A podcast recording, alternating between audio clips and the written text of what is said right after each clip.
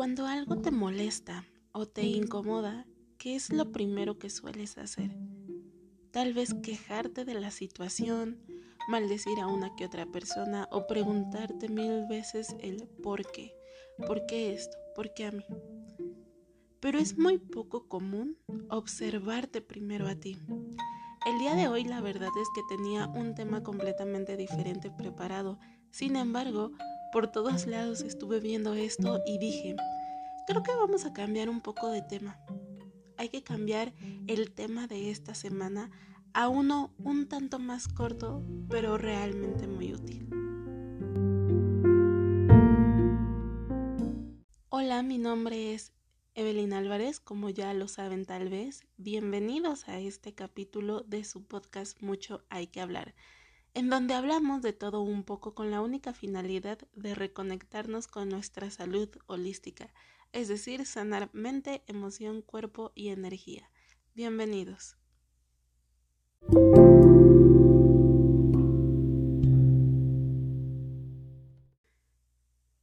Quiero iniciar el capítulo del día de hoy contándoles una pequeña historia. Y es que mi profesor de la Universidad Holística a la que actualmente estoy asistiendo también sube TikToks. Y el otro día subió una historia en donde le hacía terapia a una chica. Entre muchos conflictos que, que esta chica tenía, decía que uno de sus vecinos era una horrible persona con ella. La trataba mal nada más porque sí, le hablaba feo, le, le desacomodaba el voz y le llegaban paquetes, entre otras cosas.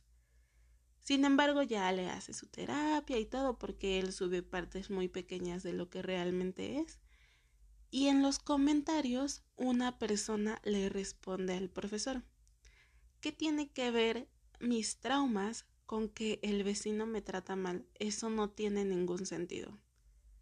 En otro momento de mi vida yo creo que también habría pensado lo mismo. Habría dicho, ¿cómo va a tener sentido esto? ¿Cómo va a tener sentido que mi vecino me esté tratando de esta manera conmigo y con mis traumas? No, no, de plano esto no tiene sentido. Sin embargo, cuando te adentras en el mundo de las terapias, en el mundo de la psicología, en el mundo de las energías también y en todos estos mundos, de alguna u otra manera te dan a entender que no puede haber nada allá afuera que no haya primero pasado dentro de ti. Sí, no puede haber nada afuera que no esté ocurriendo en tu interior. Hay un dato muy interesante que he leído varias veces, ya sea en libros o en artículos que me han encargado, y es que si algo en este preciso momento de tu vida te está molestando, te está fastidiando, se va a repetir y se va a repetir y se va a volver a repetir una y otra vez durante toda tu vida hasta que tú no aprendas algo de ello y lo superes. Recuerden que realmente somos conscientes del menos de 5 del 5% de la información que realmente manejamos.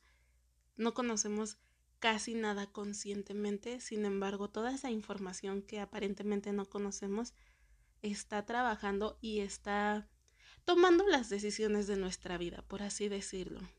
¿Y por qué pasa todo esto? Tal vez ustedes se preguntarán. Bueno, vámonos primero por la parte más mística. Vámonos primero por la parte que dice que cada experiencia es un aprendizaje, que has venido aquí a aprender y a tomar todos esos aprendizajes porque tú los escogiste porque tú dijiste, ay, bueno, esto es lo ideal para la evolución de mi ser.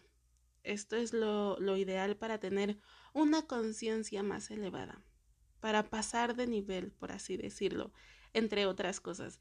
Como la semana pasada que mencioné un poco de lo que es la numerología, tal vez pudo haber sido, ok, elijo esto como misión de vida y para que yo pueda alcanzar mi misión de vida tengo que pasar ciertas experiencias. No todas tienen que ser malas, obviamente. Pero también si nos vamos por la parte más psicológica, todo esto tiene que ver por los traumas, por, por los patrones repetitivos, por también las lealtades que tienes con alguien de tu familia. A esto se le llama constelaciones familiares y es un tema del cual hablaremos muy pronto en los próximos capítulos. Y por supuesto también todo esto tiene que ver con la programación que tienes, con la programación que te estuviste haciendo los últimos, ¿qué edad tienes? Los últimos 30 años de tu vida, los últimos 20 años de tu vida. Y absolutamente todo eso tiene que ver. Hace tiempo una amiga me contaba que le daba como pena o incomodidad que su hijo, su hijo está pequeñito, llorara en público porque la gente se podía molestar, como que a la gente le incomodaba eso y a ella eso la ponía como que muy mal, la ponía incómoda así de, ay, la gente. Y dejando de lado el hecho de que si por ejemplo la gente que se incomoda con un niño que llora en público desea o no desea tener hijos, porque pues ahí también está ese debate, si te pones a analizar a fondo el por qué alguien es tan intolerante con los niños, que sí, obviamente, yo entiendo, digo, a nadie le gusta que le estén llorando mucho rato ahí en el oído, ¿verdad? Pero de eso, que no te guste, pues porque sí existe cierta incomodidad, a que sobrepase los límites de tu irritabilidad, hay una línea muy gruesa de diferencia. El, el punto es cuando, cuando te enojas y dejas tú que eso cambie, altere tu estado de ánimo más bien, le estás dando todo el poder de tus emociones a una situación y a una persona. Tal vez puedas reaccionar exagerado o exagerada, eh, o exagerada, entre otras cosas.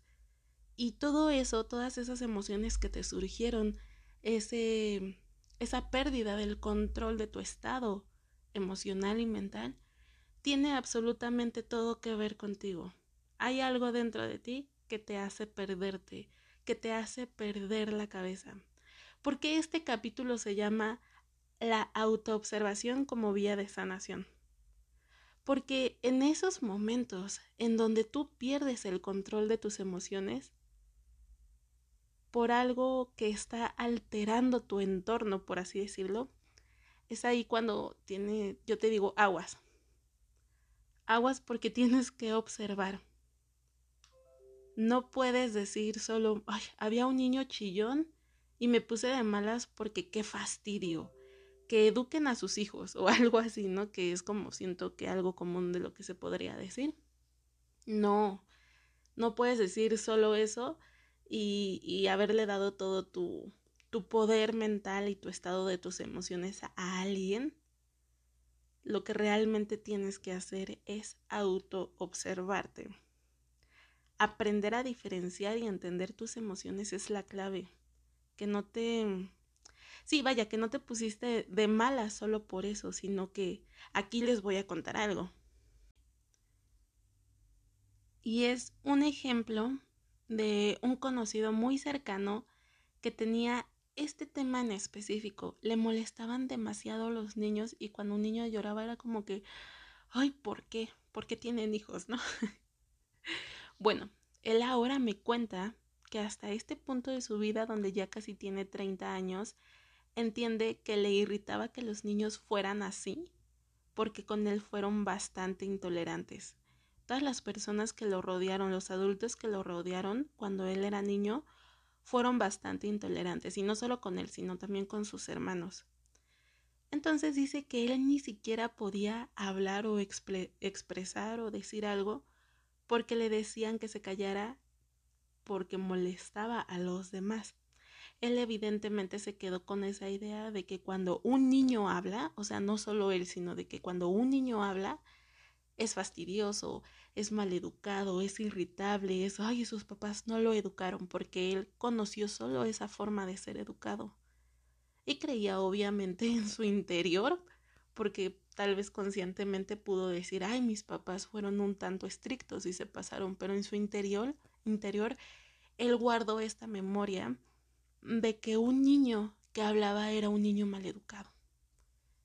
Entonces imagínense, si un niño que hablaba para él era mal, maleducado, un niño que lloraba, uff, le estaba cortando toda la felicidad en su día a él le, era, le estaba ocasionando el peor día de su vida, porque para él era un niño grosero, ¿no?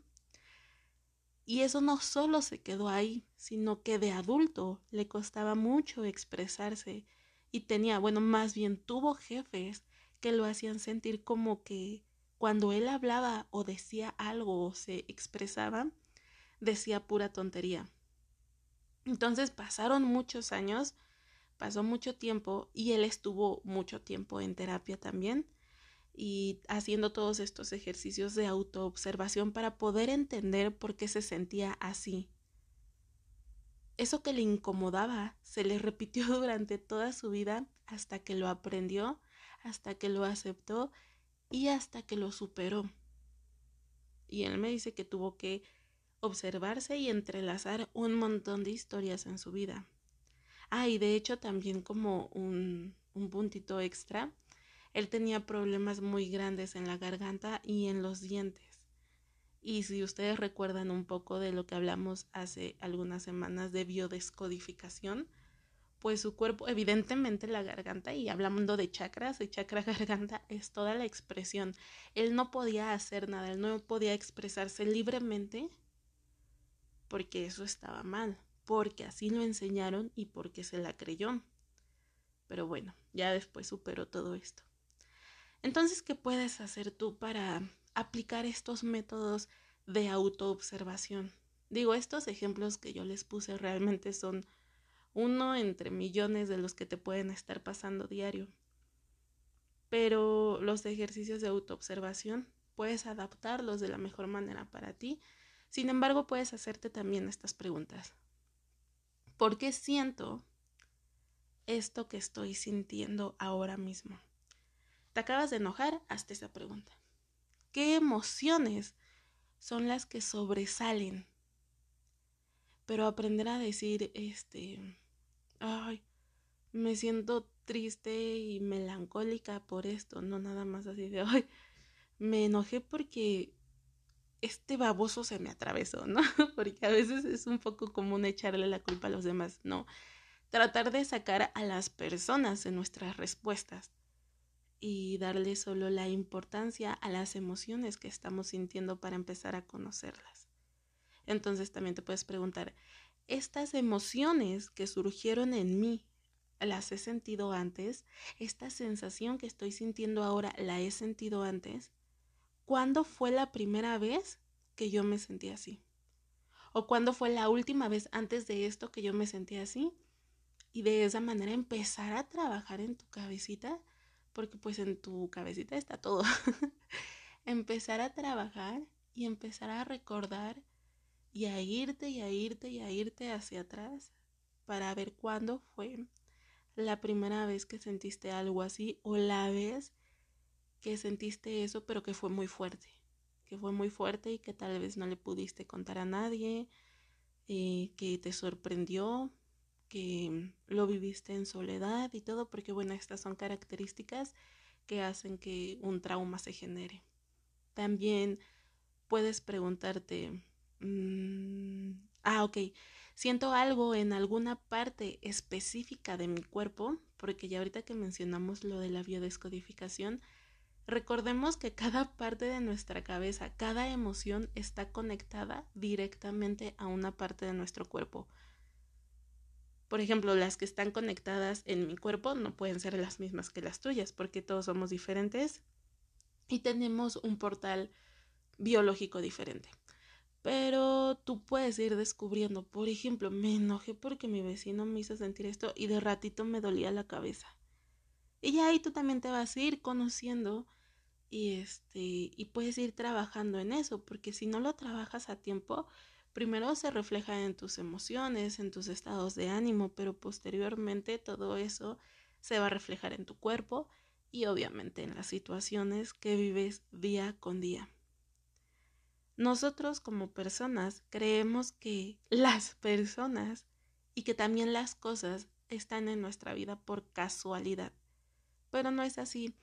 Digamos que de alguna forma todos estamos unidos por algo y que ese vecino que me trata mal es parte de este algo.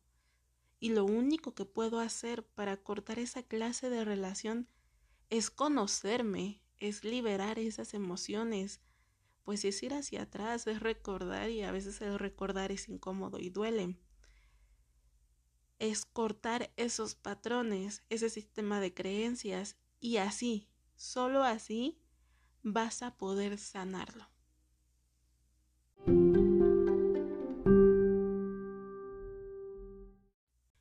A diferencia de lo que nosotros creemos, nuestro comportamiento no es algo aislado. Nuestro comportamiento está directamente ligado a las experiencias que tuvimos cuando éramos chicos, a nuestro sistema con el que crecimos, ya sea el cultural, el social, el familiar, a todas esas personas que nos rodearon durante tanto tiempo. Nuestras emociones están eh, ligadas a esto también.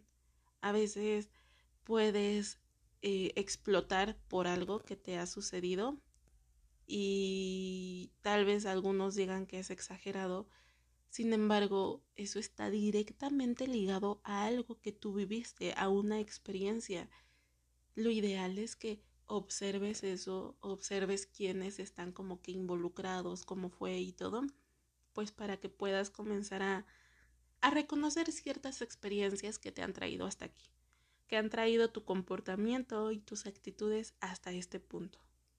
Y lo ideal es no esperar la gran situación para que puedas sanar algo, para que puedas auto-observarte, que te quieren enseñar esas cosas y situaciones, porque creo que este es un error bastante común que solemos cometer, como que queremos esperar esa situación para aprender algo, pero no nos damos cuenta que todos los días tenemos esas situaciones que nos están enseñando algo y si nos esperamos a la gran situación es muy probable que se nos salga de las manos porque no vamos a saber cómo manejarla o cómo manejarnos a nosotros, a nuestras emociones. Así que lo ideal es hacerlo día a día. Que si, por ejemplo, te atoraste en el tráfico, hazte esas preguntas que te compartí hace rato o em, también puedes añadir algunas otras si tú quieres que si te peleaste con tu pareja, con tus amigos, con, tus compañeros de trabajo, hazte esas preguntas. Que si el vecino te trata mal y es una pésima persona, hazte esas preguntas y de verdad siempre hay alguna respuesta. Hay algo que yo también en lo personal llevo ya algún tiempo haciendo, aplicando en mi vida. Esto se llama el diario de sanación y esta práctica me la presentó un terapeuta y es wow vaya forma de, liberar emociones con la finalidad de que sí, efectivamente no somaticen en el cuerpo, pero realmente es una manera de expresión, lo estás sacando, estás sanando directamente. Además, em, es una muy buena práctica para comenzar a recordar cuándo fue la primera vez que te sentiste así, que sentiste eso, que esas emociones como que explotaron. ¿Cuándo fue la primera vez que sentiste lo que estás sintiendo ahora mismo? Y comenzar a entrelazar todos esos recuerdos, porque evidentemente, aunque a veces nos tratemos de engañar, si por algo estás explotando, no es normal. y tienes por tu bien que, que comenzar a averiguar el por qué están pasando todo este tipo de cosas. Oigan, me había estado acostumbrando a esta, a esta clase de, de podcast muy largos, bueno, como de 40 minutos, y este va a estar muy corto y eso me agrada porque cuando inicié esto quería hablar un poco menos, pero de repente eso se me olvidó y los podcasts se alargaron tanto, supongo que por eso se llama el podcast Mucho hay que hablar. Bueno, en fin. Em, es así como terminamos, llegamos al final de un capítulo más de este su podcast, mucho hay que hablar.